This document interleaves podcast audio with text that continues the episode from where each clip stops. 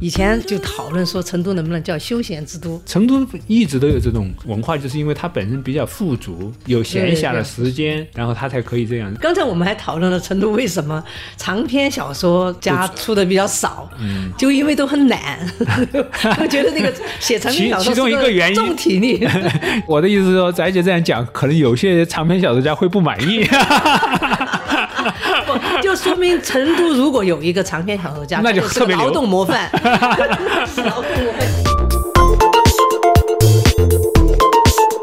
恰恰是因为这种新的文学啊，新的文学的价值观，它必然是在边缘的地方才可能产生。因为你中心的地方，往往是你体制最强大的地方。只有在这种云贵川，或者是在江南，或者这些地方，它恰恰才需要没有这种体制强大的影响的情况，它才可能创新，才会有一种新的东西诞生。不一样，我是同意的，但是说有高低，我恰恰觉得它其实是在八九十年代完全是能够达到那个水平。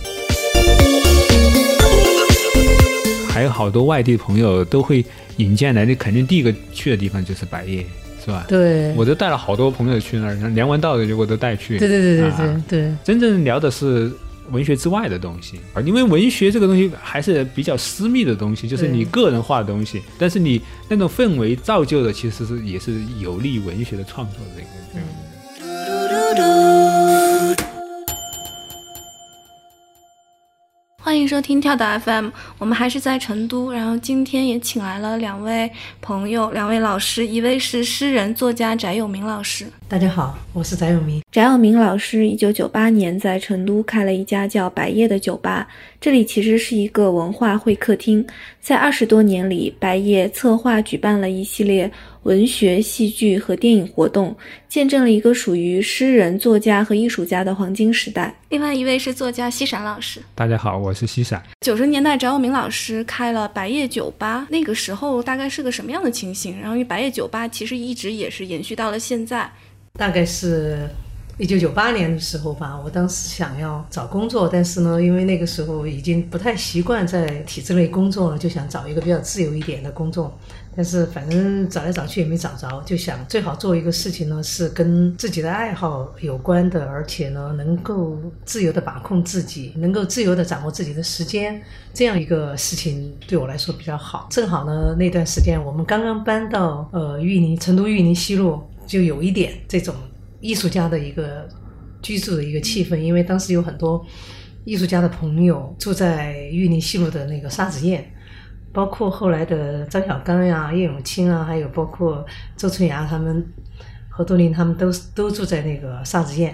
所以呢，我们那个时候其实整个生活方式有一点那种波西米亚的那样，嗯平常都在一块儿聚，然后呢，就希望有一个地方能够大家可以聚在一起，包括喝酒呀，包括聊天啊。嗯，那个时候呢，也有成都也有一些诗人朋友。其实大家平常聚会都是要么在家里，要么在在那种餐馆。九十年代的时候，成都的公共空间还非常非常少，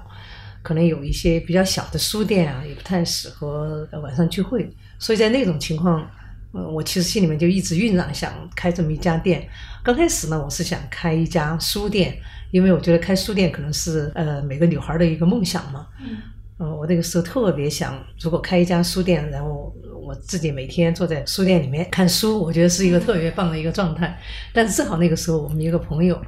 呃，也是一个诗人唐丹红，他开了一家书店，就刚刚就倒闭了，然后对对我就是一个很大的一个打击。后来我就在想，那如果要开一个书店，我肯定要保证它能够持续的持续下去。我是学工科的嘛，可能我比还比有比较理性的一面，我就想着要把它开着持续下去。所以呢，我就想那怎么办呢？我就想能不能综合一下，就说又可以卖书，然后又可以卖咖啡，又可以卖酒，我就决定开这么一个空间。当时也正好我去了英国，我在英国有一家就是咖啡馆加书店，嗯，还挺大的。然后它同时它还是一个画廊，所以给我留下特别特别深的印象。哎，我觉得这个就是我想要的一个空间。所以呢，有一天我正好在我们玉林西路，就是我住的那个地方出来没多远，看到有一个呃商铺在招租。他就贴了一个电话号码。哎呦，我当时一看呢，我就觉得前面有一个扇面的一个路口，我觉得特别好，我感觉那个开一个店是特别好，是一种直觉哈。所以我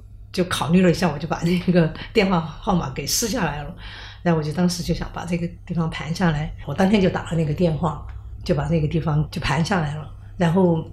就做了一些简单的装修，当然也不算简，在当时不算简单了，现在看起来比较简单，是请的那个呃我们成都特别有名的。建筑师刘家坤帮我设计的。刘家坤当时他也刚刚开始做一些设计的项目，还不是特别多，所以他也挺高兴有这么一个机会来做一个就是一个小小的一个项目。所以呢，他也有一些比较试验性的一些想法，在当时那个年代哈，因为当时那个年代大家开一个店吧，就随便就开了，不会专门请一个设计师来设计。好，然后所以大家觉得特别的还算比较时髦，在当时还有一些地方来模仿我们那个设计。所以九八年五月八号的时候，呃，我就开了那个店，当天还做了一些活动。嗯我进他那个百业的时候，也可能就是他做第一次活动的时候，第一个活动好像是钟鸣，对钟鸣是一位诗人嘛，也是跟翟姐关系也非常好，然后做的第一个活动就是旁观者。嗯旁观者他也是就是在你们圈子内还是非常有名的一对，个，非常轰动，因非为常轰当动时他花了五年的时间写的这本书，嗯一共四卷，嗯很很大骨头的一一套书。我那时候最大的印象就是说我以后要搬到玉岭西路来 住，因为我当时当还时没有搬过来吗我当时出租嘛，就租的房子，哦租的我就房子后来就买房，就买在玉岭西路嘛。嗯，嗯，是因为百叶，对，所以为了百业，我为了百业就是买 房，真的啊真的，我就当时我跟我太太就是西门妹嗯两人就商量，一定要搬到玉林来住。不过那已经过了几年了，二零零三年嘛，买到房，因为当时嗯包括西陕西门卫，还有嗯别的一些朋友都住在。呃，玉林西路或者是玉林嗯西路附近，就在那个时候就有那么一种气氛吧，嗯就是作家和艺术家在那儿聚集。嗯什么样的气氛啊？就有点像所谓纽约的布鲁克林那种感觉。哦对，啊特别像，嗯，嗯，那你们会经常走动吗？当然走动啊，直到有了百叶之后，百叶就相当于大家的一个会客厅，就是一个、一个沙龙，就是大家在一起玩的一个地方。就很有意思，欸因为南南京有半坡酒吧，对对对，对其实对半坡对酒吧哎好像跟我们时间也差不多，差不多哈，嗯嗯，对，其实当时刚刚开始那个百叶刚刚开的时候，其实真的有点像一个家里面的一个客厅，对，嗯外人比较少，而嗯且后来外人都不爱来，他们觉得有点排他性， 因为对因为来了以后全都不理他，都没人理。然后这一波人呢，就都是认识的， 嗯然后在那儿嗯说笑啊什么的，然后人家外人在那儿就很孤独。嗯。嗯，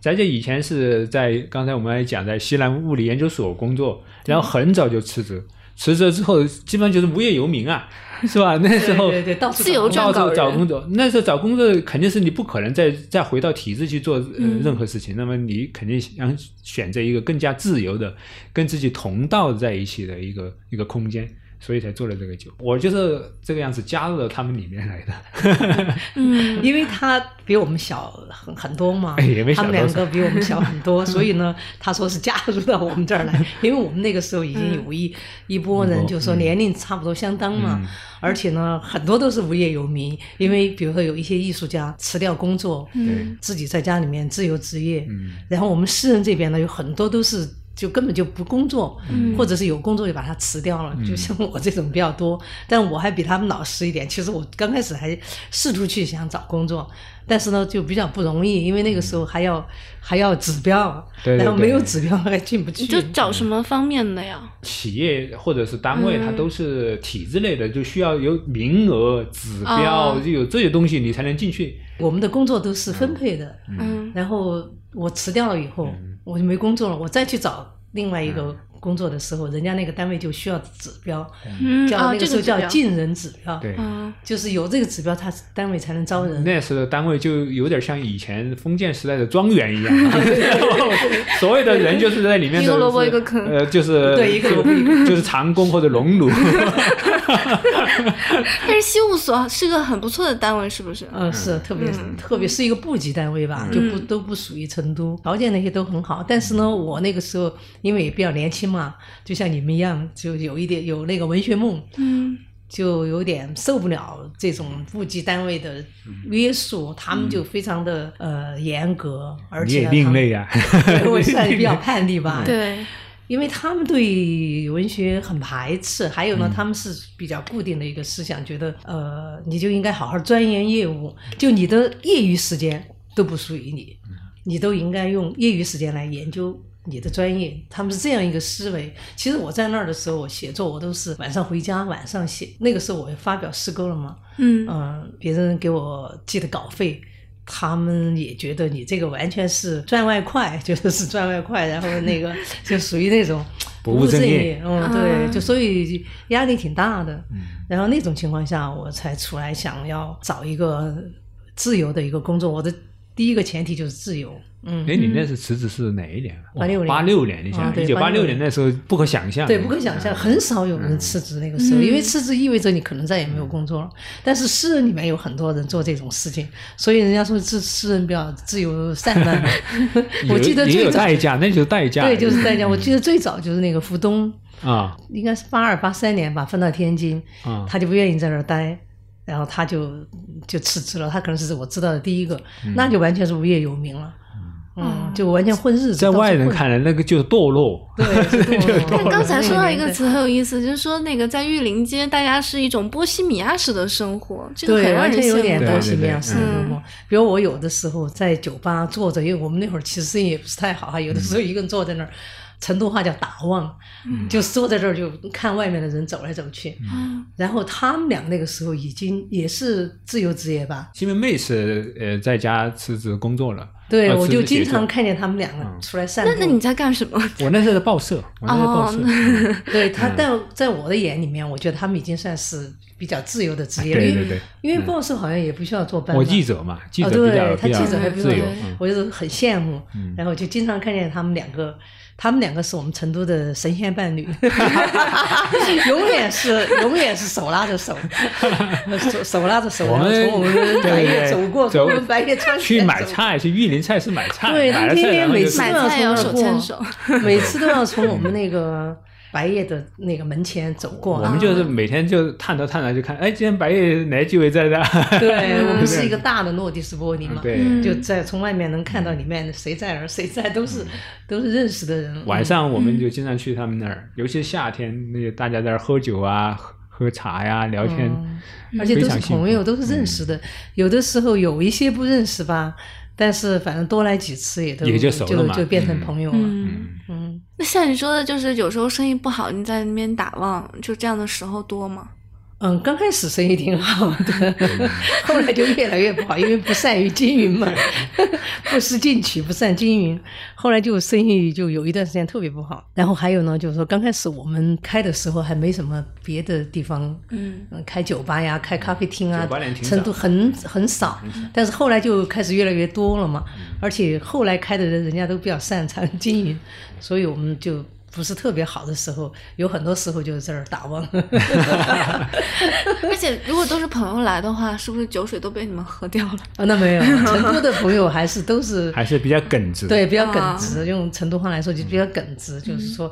而且他们一般就是说，我的朋友我要去给他，四川话叫扎气，扎气。嗯，对，我要扎去给他气嗯扎气，啊就是嗯，我要去给他捧场，就这个意思，嗯，再加上我们那个房租特别便宜，当时那个地方房租特别便宜，所以呢，才慢慢的才熬下来，嗯，还有好多外地朋友都会引荐来，你肯定第一个去的地方就是白夜，是吧？嗯对，我都带了好多朋友去那儿，梁文道的我都带去。对对对对对啊对。 嗯那是啥时候的事儿？应该是零七年还是零七年或者零八年、哦要差不多你们呃老白夜要搬到宽窄巷之前，嗯哦嗯我带梁文道去了几次，嗯，对，很多都来过，嗯所以今天那个。那个那个小孩问我的时候，嗯他说这个我也认识，那个我也认识，是因为很多人他们都他们一到成都就到白夜对来，因为然后他这样认识的。那个地嗯方就相当于就我们不是说是会客厅吗？不光是朋友们，那就是本地朋友在这儿聚会，外地朋友你肯定要在客厅接待他们。对，就是文化客厅这个说法特别有意思，因为就是有一种私密的公共性的感觉。对对对对因为是那个时候其实是需要这么一个空间，但是呢又又又没有嘛。嗯嗯，我还印象特别深，嗯大概是两千年的时候，那个吕越吧， 嗯他拍了一个电影叫《小说》，是吧？啊，对，他当时就找了二十多个作家来拍这个电影，嗯然后这二十多个作家就特别有名都有，什么王朔呀，王朔呀啊对这我这知道什么，还有好多基基本上有名的都在那儿，林白呀啊这些全都来嗯了，所以他们其实后来到成都以后，就首先就到那个白夜来，嗯所以基本上经常都跟这些呃文学圈的人有来往，嗯，嗯嗯我觉得那时候主要来往还是基于就是所谓道相同嘛，对对就是对是对完全是志向相同才，对啊志，志气相投的对这对对群朋友。嗯嗯，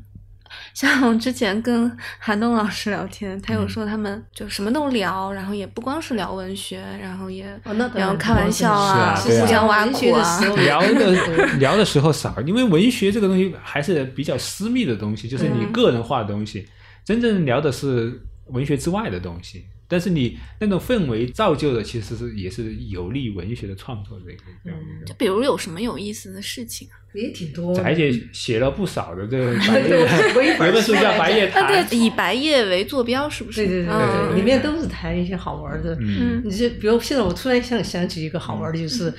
但是那个时候已经在新百业了，新白夜。然后嗯我们做过跟长平哈，我们做过一个，啊，对对对，那我们做过一次食品朗诵会，对，你介绍一 啊下，你介绍一下，你说呃，嗯就是因为我们有位朋友是南方周末的呃新闻部的主任嘛，然后他也是国内比较好的食评家。当时实际上其实食评也就刚刚起步，就是这种对比较独立的、尖锐的食评。然后我们就决定在白夜这个地方，觉得很合适的做一个朗诵会。朗诵我们都朗诵了自己的作品，也朗诵别人的作品。我敢肯定是国内唯一的。仅有一也仅有的一次 食品朗诵会，对对，然后嗯因因为诗歌朗诵肯定到处都有嘛，对很多，嗯但我们觉得食品嗯是本身它朗诵也除了它的时效性或或者对说啊实证性，它也有它的文学性在里边，所以我们对觉得这个地方很合适来做这感么一觉个。视频很不适合朗诵哎，实际上你朗诵下来，你会发现大家写的都还不错。对，因为你文学性你是觉有得的嗯视频不适合朗诵，是有一个比较固定的一个对对对思维，你觉得它是但是人他们一开始朗诵，你就发现其实都可以朗诵，嗯，嗯，它就有一个特别不一样的味道对。对，还是挺好玩的。很多这非常好样玩奇奇怪怪的活动都都在白夜发生。 对，就是我们想到有什么好好玩的，我们嗯就可以在这个地方。我觉得白夜一个比较好的地方就是说，你可以想干嘛干嘛。对，比如说你这个食品朗诵会，你到别的地方对啊，去它，可能人家就不光愿是意个文化客厅，它文化沙龙，它其实也是个实验的地方，就是对有点文像学实实验、验文学性的实验。好像也搞过一次慕课，好像哦，对对对，就是呃，请了中央美术学院的一位教授，呃，一个版画家，一个版画家，他来教我们一些他做完了一全。个作家班，他就对对就对，专门教别完人怎么全那不个。嗯懂慕课版画的这么一些素人，好像也就是花了半天的时间就嗯教会我半们天能时够间做慕课呀，这些嗯 都是很多奇怪的活动。我们刚才在讲跟何为还在讲那种就是云上的音乐会，对对是吧对？哦很嗯，多嗯给作家教作家，因为什么？他说以后这些作家出书，他们都可以自己刻这个版实画际。上就是说哦西梅梅自己出了一本书，她的封面就是自己的慕课。对 呀、就是从那一次开始的，嗯很很有意思。而且他有一个方法，他可以让这些作家呢，就在短时间之内就嗯对，掌握这握一个。些基本的一些东西对，嗯还有话剧啊，他们那儿做了很多实验性对，的我话们剧，嗯还做过一些话剧。最早呢，就靠我们写一些信息在那个门口， 但是因为就像他，就像西门妹、西闪他们经常在那儿走来走去嘛，可对能一下就看见了。因为那个时候好像也没有电话，也没有什么哈，通知也没也那不好那是通知啥嗯。但是因为人经常从那儿来来去去大家的，会养成习惯嘛，就是去对那个地方就知道，说不定有什么惊喜就会去。在那儿，比如说跟梁文道，我们就是带他去，跟成都的好几位当时的所谓的公知们一起在儿争得面红耳赤，哦 真的真的内容可能就不大合适讲，但是我觉得挺有意思，就是对未来的看法呀，比如说对现实的怎么一个态度啊，这些东西，有些激进一些，有些温和一些，但是总之的那个场合就特别适合讨论这些东西。对，我后来想起那个嗯科幻世界做过一次，哦最早的嗯嗯，好像奇幻文学大赛还是什么，反正那次刘慈欣来了。嗯哦，我呃也是那次我也见刘慈你欣也啊，你也对我跟是他还这样哈做了一次访谈。他《三体》还没出来的时候，我对给他那会儿写了没书有评。对那会儿他还没没有出出书，版我就给他嗯嗯，我就给他写了视频。他们搞了个科幻大会，零三年还是那零很四年早吧了？对，嗯比较很早，早大概是零二年、零三年， 03年他和04江年小圆在那啊儿做了对一个对话，哦在做个白对夜话是吧嗯嗯他们那天正好在白夜还做了一个很重要的一个对话，现在经常还在那个网上还在能流看传到，是吧嗯在那哦儿对发他早年他早年说过一些啥啥啥，对对对， 那个时候他还没出名儿 呢，没出名呢啊现。在粉丝都会还有很之前的还有很多的东西的，对，包括玉玉林西路的，比如说画家们的生活，那这对也对挺有对意思对啊的。对嗯这个是怎么聚集到一起的呀？其实最早可能还是因为那些艺术家吧，嗯他们需要找到一种工作室。嗯但是呢，成都市你知道那个时候那个年代吧，都是这种小装嗯混嗯砖混结构的房子，都很小没有空间间。嗯大空间，没有大空间，这些都是很小一间很小间的一、一个房子，只有就这么大十多平米。嗯好，艺术家就他对画空都对不上，所以他们都在寻找那个大空间。结果突然有一天，其实还是我发现的嗯你。发现嗯的吧？嗯，我在报纸上一下看到一个广告，说有那个，因为其实那段时间我有点喜欢建筑，我对建筑还嗯特别着迷，嗯所以我知道砖混和和那个混凝那土个对砖框架砖混和框架那个线线胶，嗯线胶的那个区别区，别嗯所以我看它上面说的是线胶结构，然后嗯， 最大空间是五十九平米，我印象很深，五十九平米就相当于有六十平米嘛。嗯，好，这个就对于一个艺术家来讲就很很重大，要，很重要嗯。所以我们就去买了那个房子，嗯然后后来成都的艺术家最后都在那儿买，然后呢，重庆的重庆也没有这种房子呀，嗯所以很多重庆的艺术家搬到这边来也到这儿来嗯买了这个房子，搬过来住。有了这个嗯工作室了以后，他那些重庆的艺术家他就可以到这边来，他不一定要非要在重庆嘛。比如说他们那个川美的人，嗯。他们就放假的时候他们就过来，而且他们有的就把家安在这儿了。那后来为什么要搬走呢？就是那个也局限了嘛，那个地方。嗯嗯，还有我我的那个白夜，当时后来就被房东收走了， 嗯对，最后那个房东莫名其妙非要一定要把这个房子给我当时那收走个百叶，它也的确小了一点，已嗯经对有点已经呃一，开始只有六十平是吗？刚开始五十多平米，还是、嗯还算我们自己把它搭了一个玻璃房，嗯就扩出去一点，差不多有六十。它那它的结构也不里太面好，只有它51它在那个街的转角，外面那个空地还挺好的，但是里对面那个就有好几个柱子，对对，嗯那对几个也柱是子好几个很碍事对儿。嗯，我们刚开始还不是被城管赶得鸡飞狗跳的， 就跟小商小贩一样， 干什么啊？就不让我们坐在外面摆嘛，不让外面摆不能桌摆桌椅。但我们啊里面又有点小嘛，对对嗯对，大家都还成都人喜欢在外面。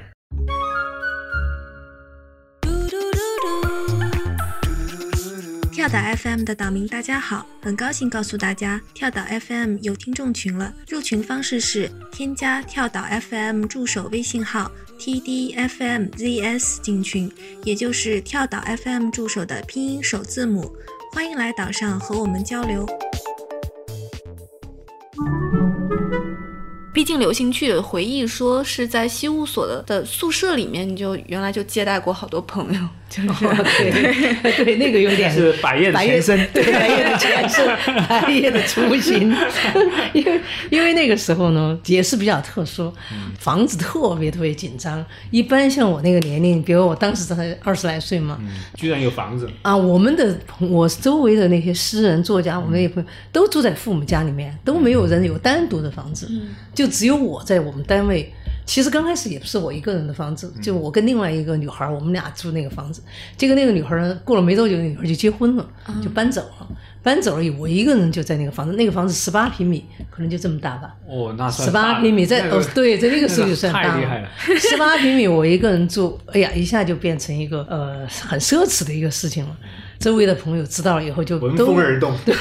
就都跑到我这儿来聚会嘛，因为人家都在家里都有父母就不方便。到最后就是我的 我的锁都被这些人给弄坏了，根本就锁不上。就是锁是锁得上，但是任何人的钥匙都可以打开。然后就有的时候我一下班，哎，我家里已经坐满了人了，在等着我呢。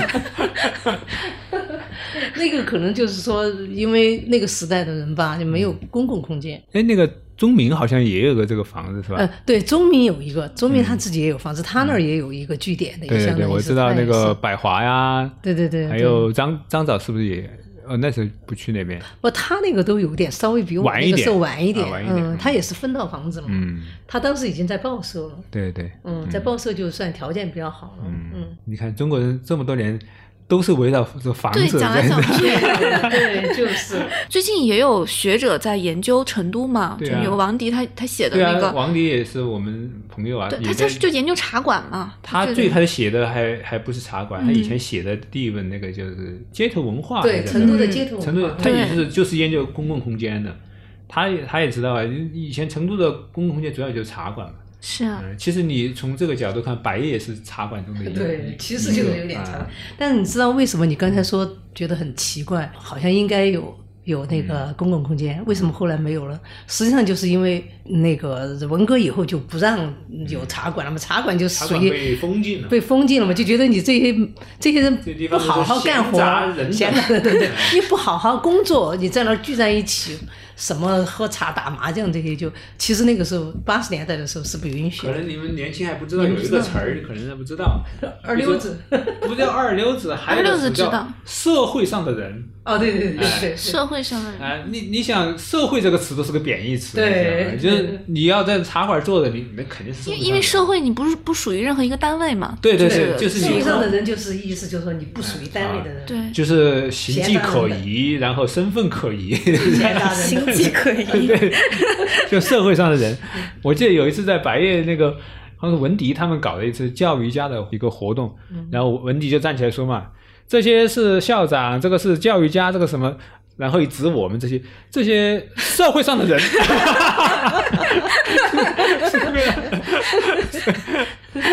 我们那就把文迪笑那个那个就给你定义了，社会上的 人。一按种照习按照惯现在的说法，这个就叫休闲文化嘛。对，休闲文化。 所以其实那个成都这个休闲，嗯以前就讨论说成都能不能叫休闲之都，对但是成都最早的那市长就特别忌讳，对觉得这个休闲休闲就是一看就不闲杂人不劳动， 闲杂人 不工作。 工作等于是比较 比较懒，好吃懒做对 对懒惰跟这寄生虫些 跟这些连在一起了，就坚决的不想那个把成都定位为那个休闲之都。后来是人家杭州定义了，好 像但是其实后来我反正不知道哪儿定义了，人家然后成都人才开始慢慢的，哦哦，我我们也是休闲之都。为了讨论这个，好多人都引用了马克思。 啊，对，说马克思曾经讨论过休闲，马克思讲的共产主义就是 休闲，共产主义就是说上午工作，下午去打猎、钓鱼，什么嗯什么，这个就叫休休闲。所以然后哎呀，反正就啊给休搞闲正名嗯化证去明污才名搞这些名堂。嗯，成都一直都有这种文化，就是因为它本身比较富足，对有闲暇的时间，然后它才可以这样。成都文化中本来就，我觉得还是道家气挺重的。对嗯对，跟道家有关系，呃，也没有那么大的竞争心那个对对心理要嗯去做一番大事业，从来不想没有呃大片河山，也不想什么什么，嗯还是想过爱美人不爱江山。 对对对，就想过那小那日子作家就是艺术家这个圈子里面，大家的氛围是怎么样的？也是这样吗，差不多也是这样对的，对对嗯作家、艺术家也是。可能还是这个休闲 为重。刚才我们还讨论了成都为什么长篇小说家出的比较少，嗯就因为都很懒。 我觉得那个写长篇其小说其中是一个原因重体 力。其中一个原因是什么？不，我我的意思是说，翟姐这样讲，可能有些长篇小说家会不满 意，对，就说明成都如果有一个长篇小说家，那就他是特个别劳牛动模 范，是劳动模范实际上应该评奖。啊嗯翟老师八十年代开始发表诗歌，对我你是在80那年代发表在诗新歌兴诗刊发表。对对对那对当时的那个就是诗人群体是大概什么样子？就是我们这一代诗人呢，当时就很还是很难发表诗歌，作品都只能在自己印的刊物上发表，自印刊物嘛，就官方刊物发表不了。这个情况一直到八六年之后。因为八六年之后呢，就有一个思想解放运动，嗯，就越来越开放，很多杂志就特别希望发年轻人的这些作品。我们当时嘛，就算是年轻人嘛，就开始然后在正规的杂志上发表。之前都是这种民间刊物，当时成都的民间刊物特别多。嗯呃，比如说我们共同的朋友钟明，他就自己就印过很多民间刊物，比如说他。那个萧全，你知道吗？嗯知道现在他是个大摄影家嘛对对，对那个时候他还没有任何的小朋友，呃，对，还是个小朋友，而且他也没有任何的渠道可以发表，嗯人家也不认他，也不觉得他是一个伟大的摄影家， 他只能在中民的杂志上，嗯然后发表，然后中民自己印的这个杂志。但是那个我们那个朋友钟明呢，他特别的，我发现他有点像个出版人，嗯他就做这种民自己的那种刊物，他都做的特别的考究。他现在还这样，他做公众号都比别人做的好。 对，就是啊 就是，他就都是图文并茂，所以他给那个小曲儿做了一个专辑，其实就是小曲儿后面那个现在印的这么厚的那个那个第我们这一代一个范本， 就刚开始是就就完全是油印的，但是它整个这个这个呃装帧设计在当时就算是非常好的了，嗯。哦就是这样的，就我觉得他们搞摄影的，还肯定要从你们文学那儿采气啊。他肖嗯肖全后来就是以拍作家著名吧？对呀、就是对啊呀、对啊他当时拍也没有，他拍完了还是不注明，是在中民的一个杂志 上弄成这个专辑了之后，然后你才能到处给别人看嘛。啊，然后最后才慢慢慢慢开始嗯开始出名的。就是翟永明、钟鸣，还有他们这一代诗人哈，我觉得是新时期文学诗歌里面哈，是应该是第一代，就是真正做到私人化写作，就个人化写作的东西。嗯就是你比如说以前也也稍早一点的，比如说石子啊，或者是北岛啊，他们他们那些还有很强烈的那种家国情怀，对对嗯对，有有一个宏大的东西在里面，对，嗯就是真正从自己出发写个人的东西的第一代，我觉得应该是这个样子。嗯北岛诗里面都是什么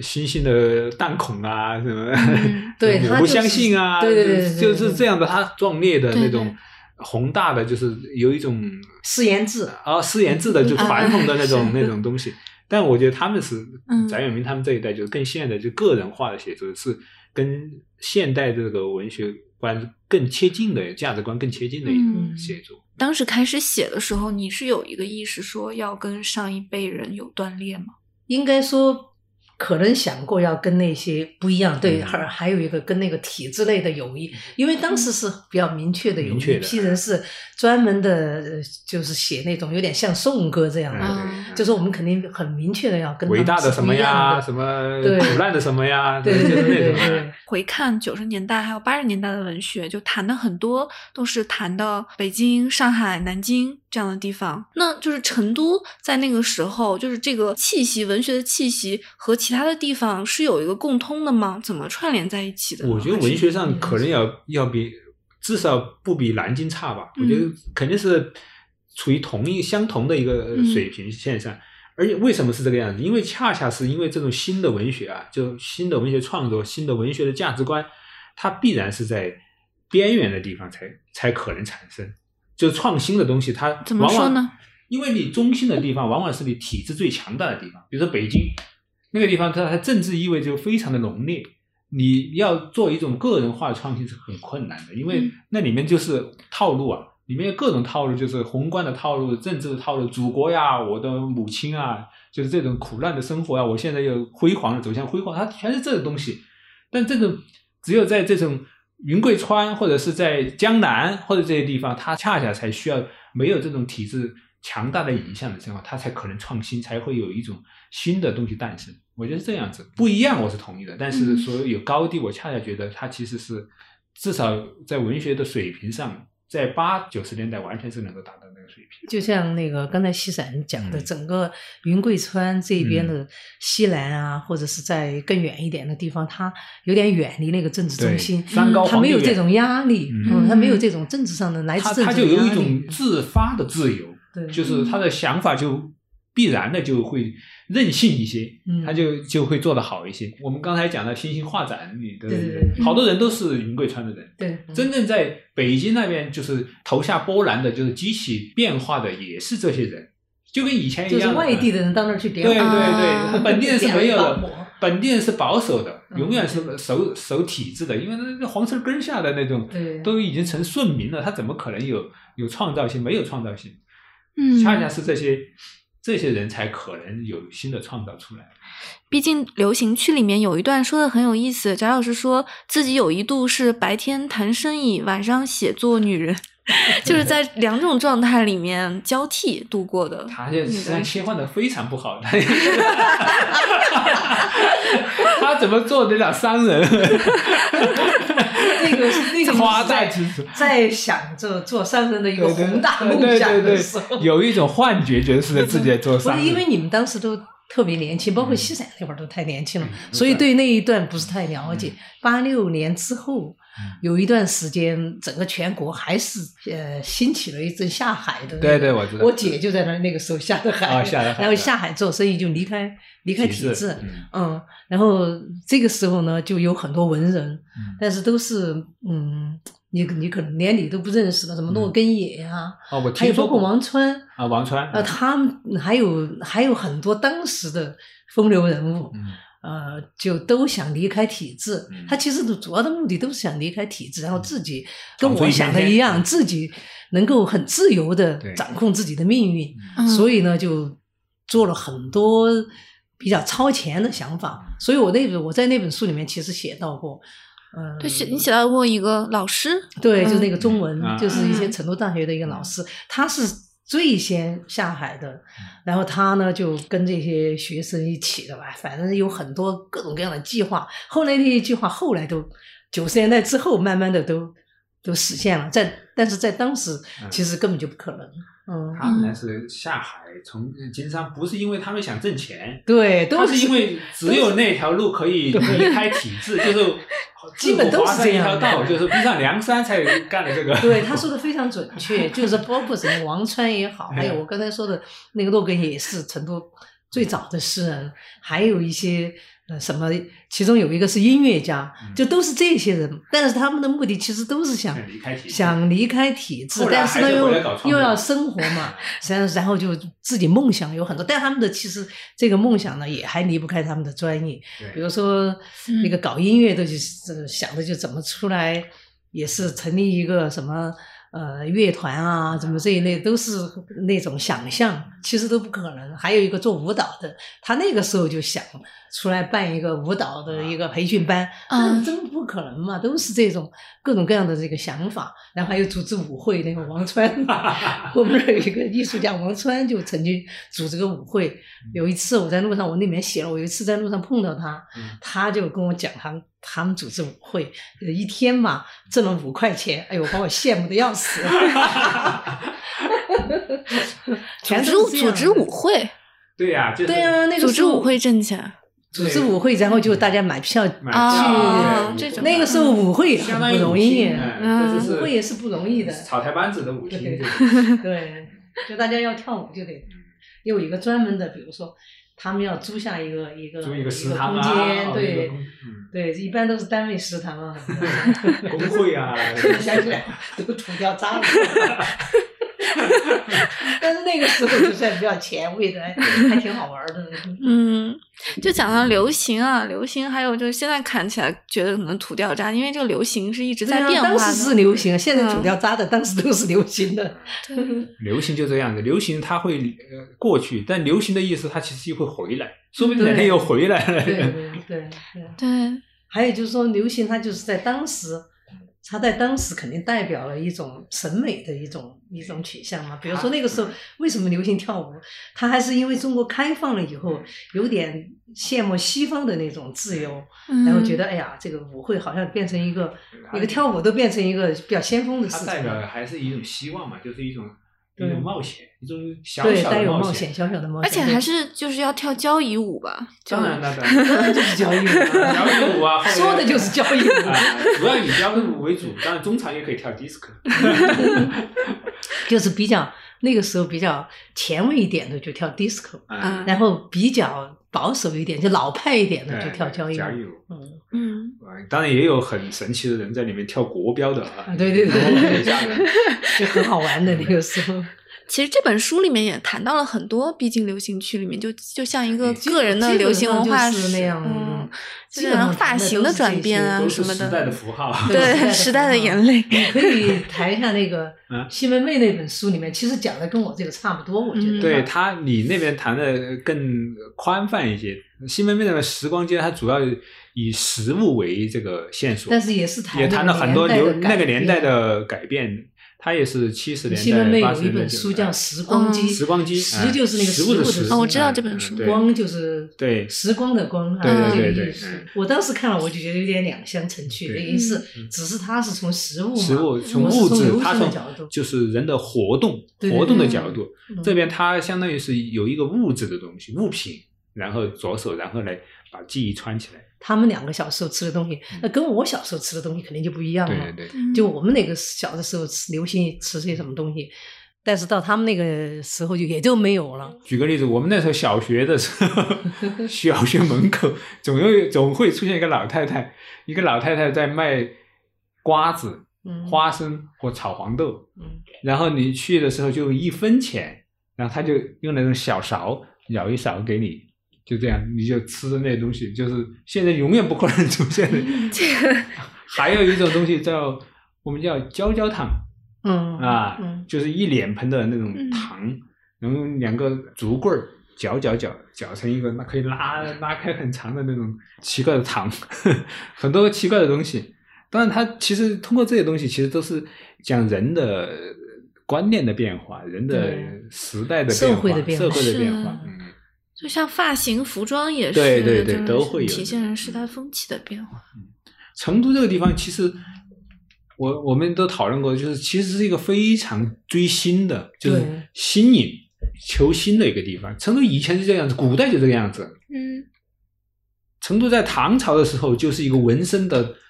纹身的重镇，以前就是最有名的纹身都在这儿出的，全是年年轻人都是纹的满身的纹身，然后袒着上身在外面走。这个地方就是因为它一个是它地理的原因，它有一种对对外界的向往；另外一方面，对它又比较富足，它的确也能满足他的一些想法，而且想象力还挺丰富的。有一个道家的那种任性的、自然的那种东西，所以它杂糅起来，它就一直会追星。追星就引到另外一个词，就贾老师在书里面说那个发型，就原来的旧发型让你感觉到很气闷，所以一成不变，但是气氛就所以就想想要改变。嗯就我觉我得，哦因为我们那个年代，我其实，在书里面谈的很多是七十年代的嘛，七十年代末，嗯就七十年代末那个时候，嗯，当然就是说整个全民都是这处于这么一个状态，就是从你的呃衣行住食，其实都是被规定了的，对，被规定了的，然后那个非常沉闷的，没有任何新意的，就你没法改变的。嗯，但是你唯一能够改变的，就跟你自己有关的，比如说一个发型嗯啊，或者是衣服稍微有一点点改变啊，那时候我还是小孩子，但是我就知道那时候就是因为你人还总有想追求一种跟别人不一样的东西，对特别是就是跟人不一样，这个是一种很高的价值。所以那时候你穿着一成不变的时候，我就会在细节的地方做一些，比如说我的那个扎两个辫子，是吧？嗯我这里就把它卷一卷，或者说有些留很长的头发，对是吧？留到齐那种小腿的那种感觉，对对对总是要有一点儿，你比如说殊特殊，有一比点如说特殊性嗯那时候的风几扣是吧，一定要扣好，但是总会有些年轻人要解开两扣 扣子，对吧？他都有通过各种趣味的方式跟表现跟别人不一样的东西，这个这个完全是天性，对，嗯因为天气你要是嗯比如说让整个一个整个社会的人都是嗯整齐划一，其那实就是是闷很死了很嗯很难受的可，怕嗯，嗯很可怕，很难受也是不可能的，对也是不完全不可能的嗯事情。所以那时候家里好多人都用火钳 烫头，对对，什么时候啊？你们都不 知道哈。哎哎嗨，那个火， 那个是一个时髦所哦，以这都是很时髦有时的候。那会儿的电影演员都这样的，你对也啊以为现在有时候你会在我们那个单位宿舍里面，我们就一会儿就闻到呃头发烧糊的那个焦味，那那就表示有一家人正在烫头发。 就是直接把那个火钳放在火上烤，啊，烤的发红了以后，啊然后把拿那头发头发一卷嗯， 对，这个有危险吗？当然， 没有吧？应该应该都成熟练工 了。我还记得有时候那种牙刷呀，或者是什么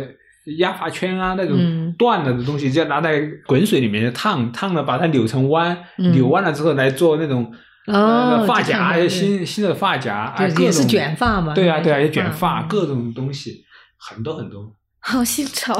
对啊，对啊，所以你们听着肯定觉得挺好玩 的。这个完全是 考古，考古考古时尚考古。嗯时尚考古学。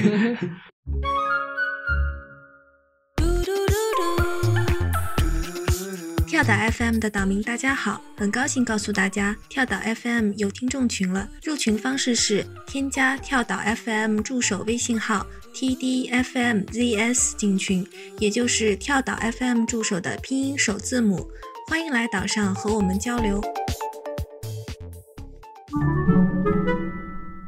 电影也是一个很有很有趣的部分。就是当然啊对我觉得让他来嗯谈一下嘛。我 白夜就就是典型，白夜曾经还做过电影节啊，就是电影展啊，对这个独立电电影做我们最早做，嗯，啊，它是全国可能很早，零一年吧，嗯对这么早，那2000那年邀请了是什01么电零一影年啊对我零一零二年，嗯，那我记得我还看了那个在那儿就在你们那儿看的就是就朱文的《海鲜》，啊对，嗯，朱文的啊？朱文的电影，对朱文的第一部电嗯影，而且他海鲜只在白夜放，只在白夜放过。他后来就没放了，嗯他也是啊怪了，嗯，他后来就一直没有放过。其实我觉得他拍的不错，挺好的，啊我觉得是他最好的一个电影。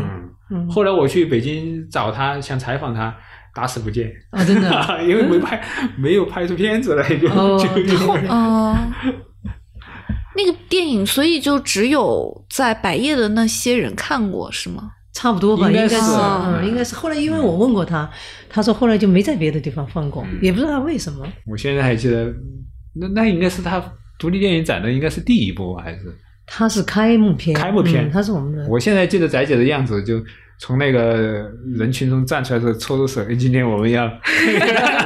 因为我那个时候懂了特别怕，翟姐是她特别不会说话的一个人， 特别害怕发言。在那个人缝缝里，然后钻出来，呃就就搓着手，嗯 我现在好多了，我以我我以前特别怕在公众，嗯、公众面前说话，我一看见人一多我就脸红，脸红，然后说不出话来。嗯后来现在脸皮变厚了。还是还是你还是算害羞的。让翟老师在西务所的时候就看了好多港台电影，是吗？就我上大学的时候我就看过，哦我第一部看的第一部港台电影就在我们我们大学，因为我们学校是那个现在的那个电子科技大，嗯，啊，所以那时候他们设设备特备别比较，好，对，设备特别好，对就超前。社会上都没有的时候。 对呀、对呀、啊对呀、然后他那个时候就有那个，其实那会儿我还记得叫监视器，嗯就还不是电视机，监视器嗯可以放映。我就在我们学校看的第一部，我印象特别深，就是是啊台，就是那个叫什么云海玉公园。哦，云海一公哦，园对，啊， 所以给我留下特别深的厉印象。胜男，好像对对是对对，嗯，然后后来在我们单位，我们单位也是这样的，嗯也是属于那种设备特别好，然后呢，呃，那个时候正好就慢慢的就开放了嘛，嗯开放了以后就从他们很多，就我们单位有些人就从那个从那个呃广州那边就带一些这种、呃这种片子回来，回来那个我嗯录们啊像带，对我们刚开始是作为福利给单位的人嗯福利就放给他们看。嗯，嗯嗯，后来慢慢到最后，我快要离开我们单位的时候，已经开始有有点开放了，单位要搞活了，还就还就公开放映了，嗯收还收费的钱，啊对，就外面的人也可以买票来看，就这一类的。嗯，所以我从那个时候开始，我就我我看电影看挺多的，是就是因为可能种种机缘嘛，然后也是这种机缘让我在白夜那会儿做那个白夜影会，我做了大概有三年做那个白夜影会，嗯，嗯，你说的是那个独立电影展吗，对对对对对，嗯，所以翟姐不光是在诗歌的成就，包括在影像啊、摄影这边对他们的推动也挺 大的， 真的。对我那会儿其实是很想推动这个独嗯立电影，怎么推动呢？你想的是怎么推动？就是因为他们没有空他间们没有放映啊空间来播放，没有没有观众啊，没有对没有讨论，没人根本没人看到，对所以完他全就没做人看这得样的到活动，就让这些人来播放电影，然后来办展览，这些东西都然做后起来讨论啊，讨其实论那个时候有很多，哎，你你我不知道你还嗯记得不？有一个那个呃，曹飞当时嗯也是在零一年的时候在我们那儿，就他的一个大学毕业的一个影像就在我们那儿放，然后放完了以后，我当时特别喜欢，嗯然后我还给他做了一个讨论会，嗯然后他那会儿还是学生，现在人家也实际上是大艺术家了，是吧 嗯 对，嗯，我记得以前还搞那个独立音乐的一个活动，对对对，就是记得张电子小静他们是不是？对，张小静之前对对对那个王磊，哦，对对对对呃，对，然后还有那个廖彦俊，嗯对，那些都是你们最早请来把他对们对对做这些对活动的。独立音乐摇滚和民谣吗？是吗？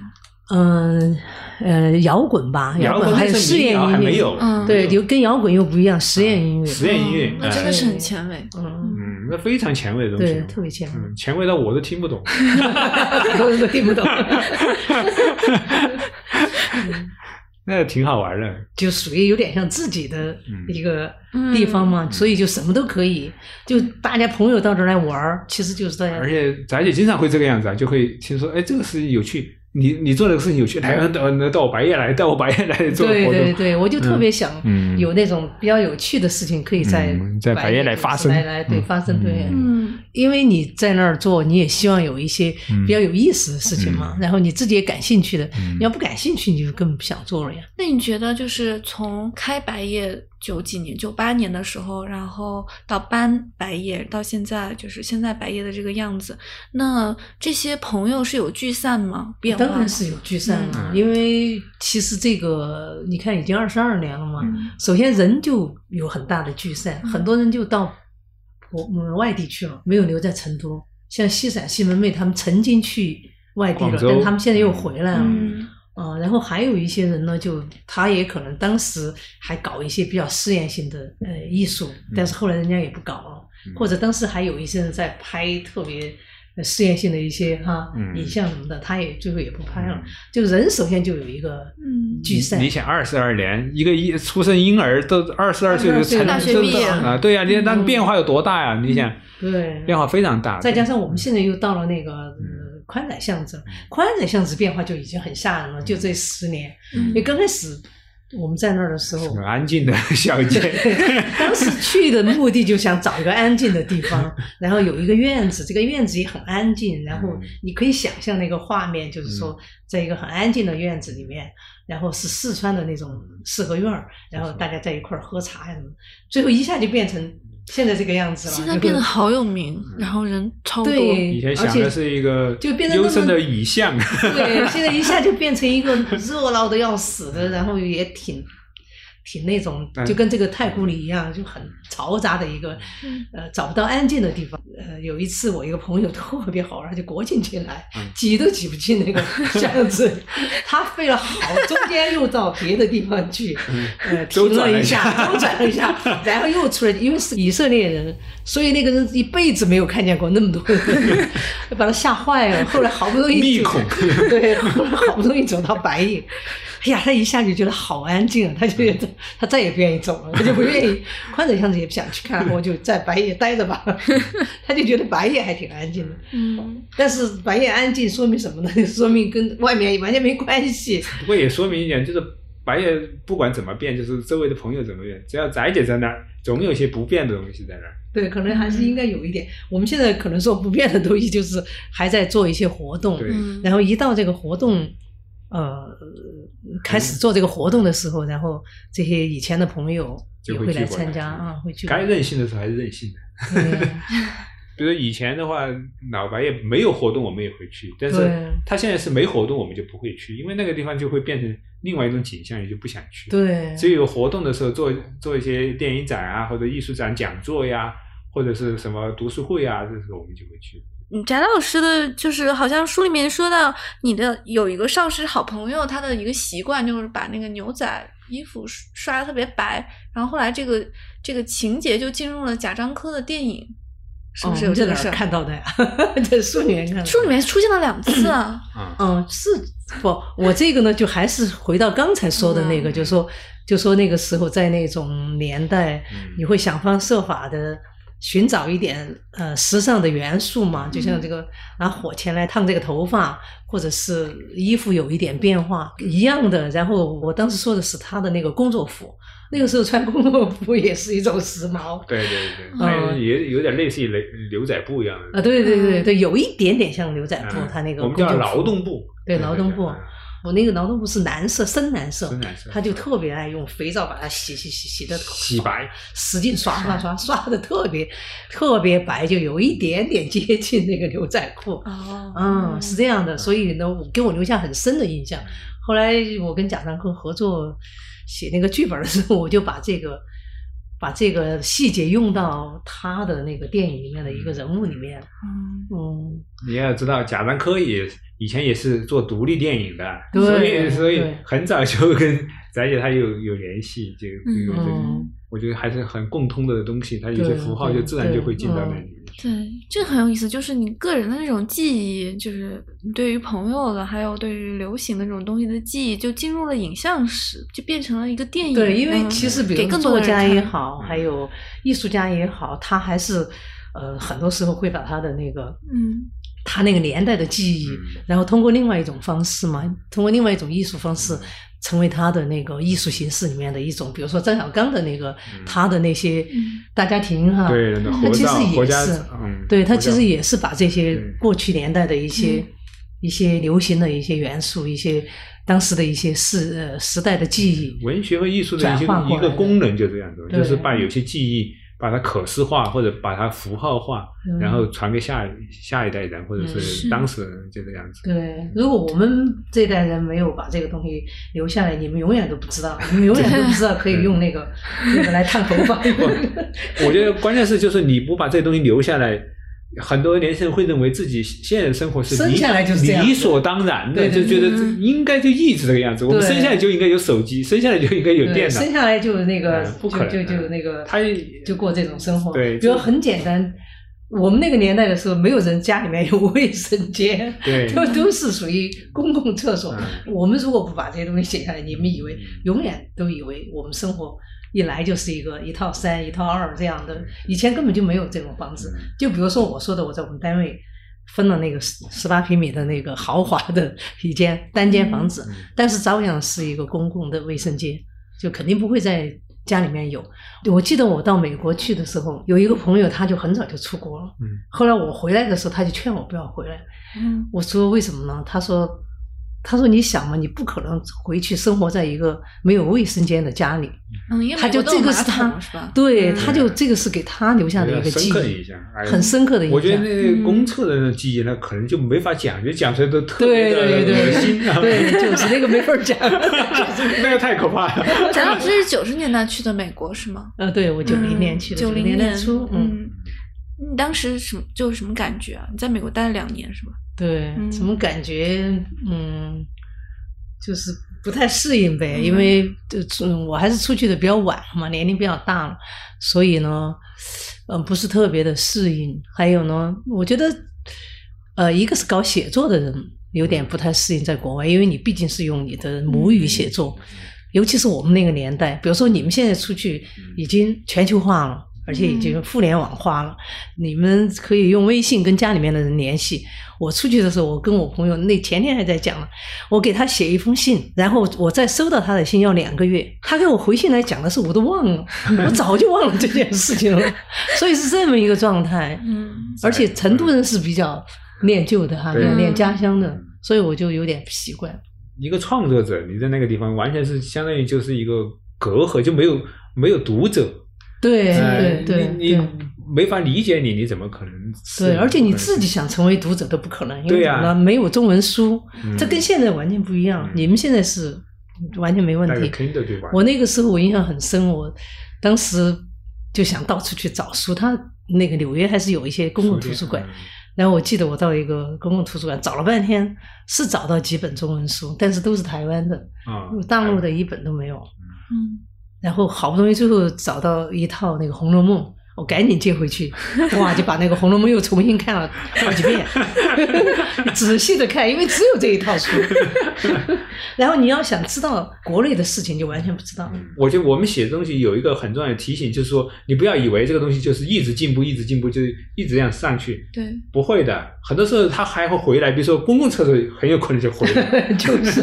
是吧？也可能说一成不变，让大家都在体制里待着时间，也可能回来。就是现在你啊要有这个趋势了。对对，啊这个你要可能性很大就是总之要让大家有个心理准备，就是有个心理预期，就是说没有什么东西是理所当然的。嗯嗯，你要知道这个就我觉得很重要。对，比如说那个民间刊物， 嗯，我觉得也很快就有可对啊，能对啊，回来了。嗯啊，嗯我这也个觉都得手很抄本对 说不定也要回来。对呀、对呀、 是啊，所以这种东嗯西就是很难说的。嗯它这个都跟那个流行也是一样的，对也是有轮回的。对，有轮回的。嗯嗯好，那节目的最后也请两位为我们的听众推荐一本书。二零一八年我出了一本新书，叫《国家的计算》。呃，这本书呢